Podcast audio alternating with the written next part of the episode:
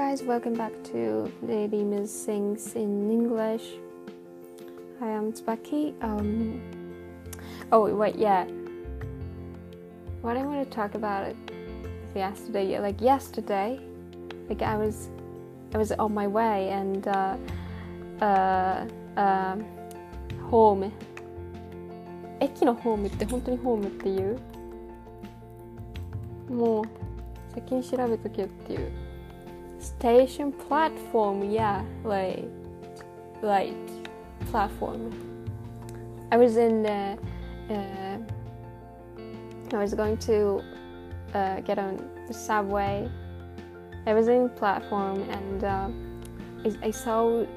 I, I, saw high school student like they are um, a boy and a girl.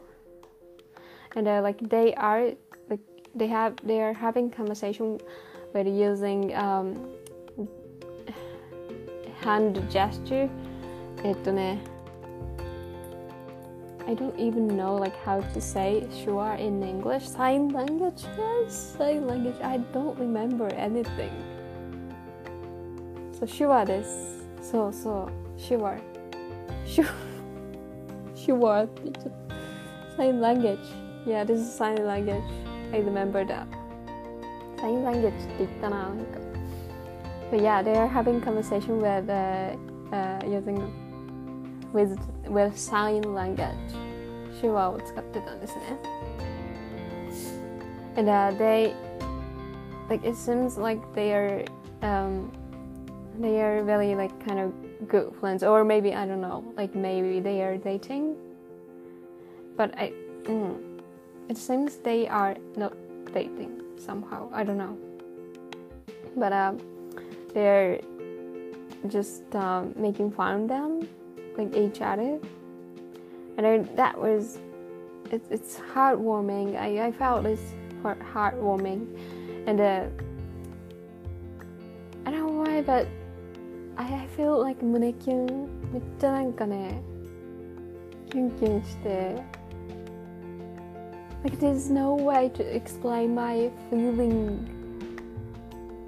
like 胸キュンなんかもう胸キュン以外の適切な表現が見つからないんだけどなんか how to say 胸キュン in English how you say that it's not like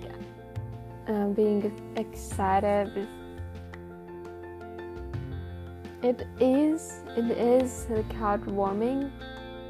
heartwarming that just、uh, なんかねドキドキみたいなめっちゃキモいな何言ってんだろうあの like heart beating なんかべうん it's not something like I I'm interested in someone or something like this もうそういうのじゃないんだけど It's just 胸キュンみたいな Oh I hope I hope my you understand my feeling I hope you that makes sense um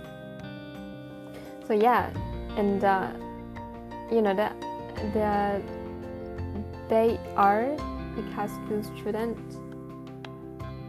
they are maybe both of them are like deaf D-E-A-F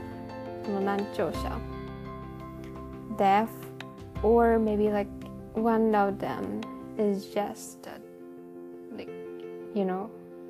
having difficulty healing okay, I don't know about that we don't know it this is um I, I, I felt like いやリアルサイレントやみたいななんかいやもうリアルサイレントって何って感じなんですけどその知らない人からしたらね like I thought it's real silent